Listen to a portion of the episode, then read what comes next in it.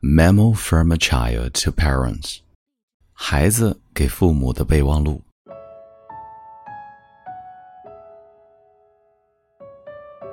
嗨，朋友你好，欢迎收听英语美文朗读，我是孟非 Phoenix。今天想要和你分享的是孩子给父母的备忘录。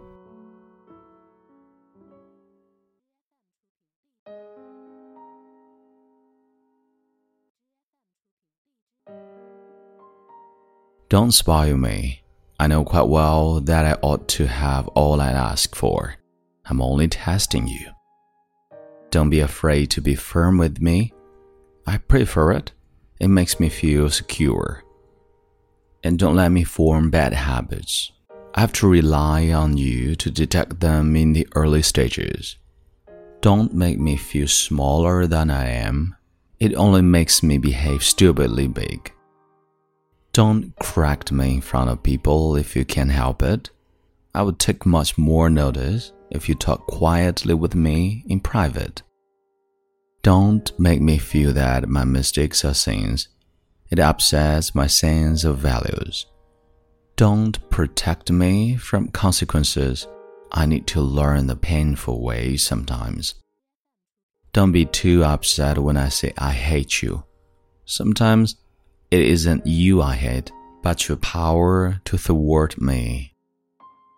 Don't take too much notice of my small ailments. Sometimes they get me the attention I need. Don't nag. If you do, I shall have to protect myself by appearing deaf.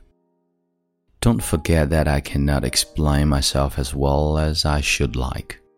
That is why I am not always accurate. Don't put me off when I ask questions. If you do, you will find that I stop asking and seek my information elsewhere. Don't be inconsistent.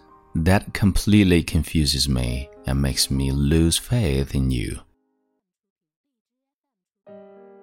Don't tell me my fears are silly.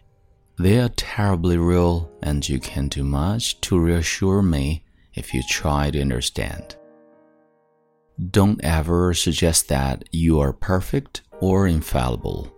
It gives me too great a shock when I discover that you are neither.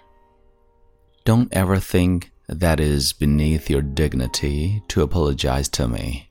An honest apology makes me feel surprisingly warm towards you.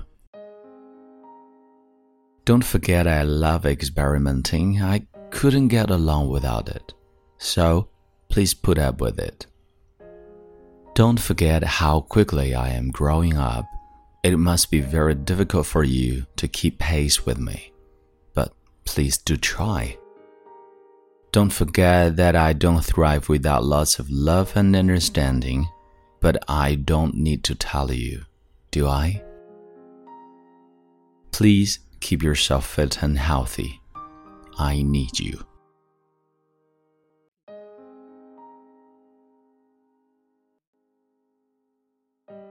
This is Mengfei Phoenix. That's all for today.